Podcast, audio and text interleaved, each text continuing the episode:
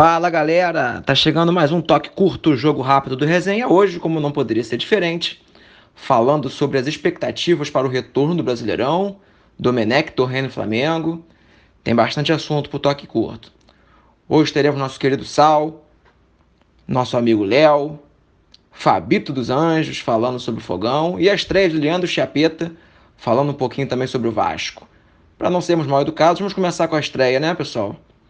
Leandro, solta a voz aí. Mais um toque curto do resenha.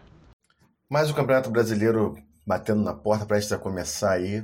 E mais uma vez o Vasco não aspira grandes coisas, não passa confiança para o torcedor, até pelo começo de ano que nós tivemos bastante complicado, com o time não jogando bem, com péssimos resultados.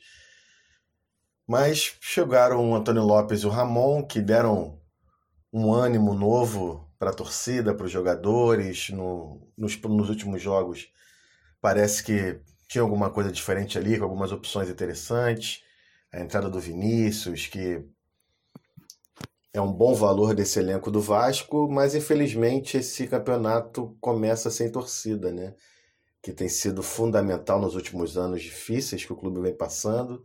A torcida tem apoiado, tem carregado o clube e o time.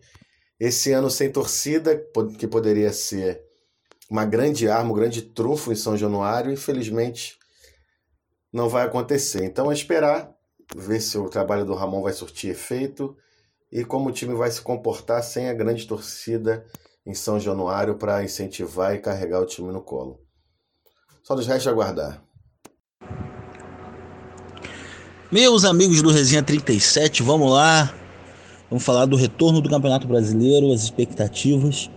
Bom, pensando nos clubes cariocas, o clube que está na frente, disparado dos outros é o Flamengo, né? O Flamengo é o favorito do campeonato, é o favorito ao título novamente do Campeonato Brasileiro e está numa situação muito à frente dos seus rivais. Por quê? Porque tem um time já montado, chegou um técnico bom, né, ofensivo, tem opções para, para todas as posições e mas será um campeonato imprevisível, né? Vasco e Botafogo ainda em muitas dificuldades. O Botafogo pode fazer uma boa campanha.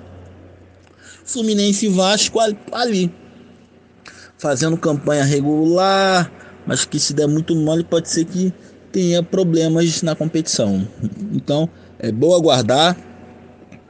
Fora o Flamengo, temos como concorrente talvez o Palmeiras, o São Paulo tem um bom time, o Grêmio, o Internacional, são times que podem chegar. O Atlético Mineiro tem um time interessante com o Sampaoli, mas vamos ver. Né? E a grande expectativa que é a do Bragantino. Vamos ver o que, que, vai, que, que vai ser o Bragantino no Campeonato Brasileiro. Mas uma coisa é fato, o Flamengo é favorito e, e nesse princípio ele já salta muito à frente dos outros. Mas vai depender de como vai chegar aí esse técnico, mesmo sendo bom, de boas características, ainda a gente ainda tem que ver como é que ele vai se dar dentro de campo com o time.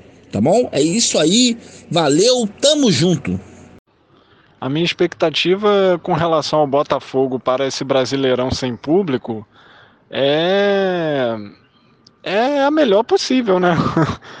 Eu, eu acredito que o time tá, tá, tá encorpado, quer dizer, tá encorpado não, tá se encorpando e que faltam algumas peças. O Autori precisa ajustar algumas coisas ali e o ataque precisa melhorar. Eu acho que, assim, pelos jogos que eu vi é, contra o Fluminense, nesses últimos amistosos, que foram uma espécie de preparação ali é, para o início do, do, do Brasileirão, eu acho que tem que o ataque tem que treinar mais, porque se você cria muita jogada e não finaliza, uma hora você é castigada, como diz o velho ditado, a bola pune, né? Então, eu acho que assim, a expectativa é a melhor possível. É, com a chegada ainda tem o Calu para chegar, mais um ou outro reforço talvez. E, e dentro dessa, dessa perspectiva, eu acho que assim, a minha expectativa é de que a gente brigue do décimo colocado para cima. Entendeu? Brigue na parte na primeira página da tabela. É diferente de, de algumas pessoas que eu já ouvi por aí, inclusive um, um, um certo tricolor que acha que, é, falando sincero e honestamente, para ele, é, os tirando o Flamengo, os outros três cariocas vão brigar na, na, na parte de baixo da tabela, na segunda página. Não é o que eu acredito. Eu acredito que o Botafogo vai brigar em cima, tem um bom time, tá entrosando e vamos esperar, né? Eu acho que, assim, honestamente, honestamente, eu acho que o Botafogo vai brigar ali do décimo, décimo primeiro para cima, entendeu? Não vai brigar na, na, na parte de baixo da tabela. Pode ser que o time demore um pouco a, a, a encontrar o seu melhor jeito de jogar, entendeu? E no começo até a gente fique ali meio que do meio para baixo, entendeu? Pode ser que talvez isso aconteça. Mas a partir do momento que o time entrosar, encontrar e as bolas começarem a entrar, logicamente, eu acho que a gente tem tudo para brigar lá em cima. Saudações rubro-negras, com fumaça branca na Gávea.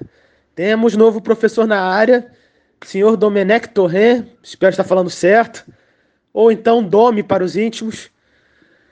Na difícil missão de ser o sucessor de Jorge Jesus, ele foi escolhido. E vale ressaltar, não foi na tentativa e erro, não foi atirando para todos os lados. Fontes confiáveis me garantem que o objetivo do Marcos Braz, na, já viajando para a Europa, era fechar com, com Dome. Ele era o nome que o, que o Marcos Braz tinha como objetivo maior. O que não significa que ele não possa ter conversado com outros treinadores, ter analisado outras possibilidades, mas o principal objetivo dele era contratar o Dome.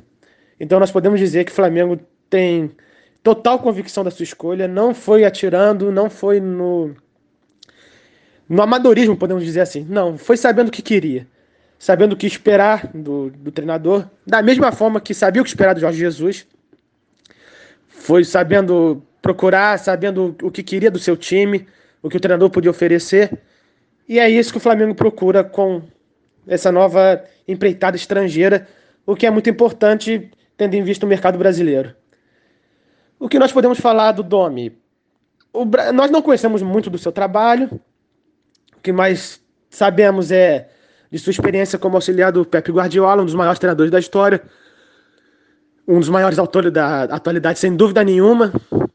E ele passou vários anos ali, absorvendo no dia a dia, aprendendo, enfim, ensinamentos certamente preciosos para moldar a sua característica de jogo, o seu trabalho, que foi, na sua única experiência como treinador principal, bem animador ali nos Estados Unidos. Eu vejo o Flamengo como um passo natural na carreira dele, numa busca que ele tem por, por se afirmar na Europa. Ele tem um avanço muito grande.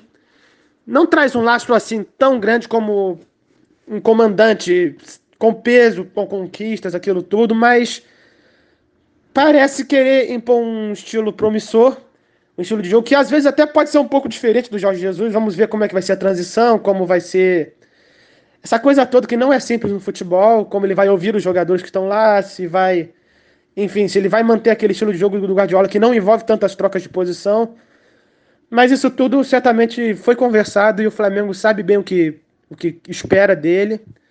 E ele sabe, ele não vai ser idiota de querer mexer num, num time que está ganhando do, de forma muito radical. Certamente ele vai chegar com calma e aos poucos ele vai impor seu, seu estilo de trabalho de forma gradual e certamente eu tenho confiança que vitoriosa seguindo tudo que o Flamengo conquistou no último ano. É isso, saudações. Boa, meu querido Marcelo, nosso Marcelo Salsiste. Mais um toque curto ficando por aqui. Brasileirão iniciando nesse final de semana, muita coisa para acontecer. Fiquem ligados que semana que vem tem mais toque curto do resenha. Um grande abraço, galera, e até semana que vem.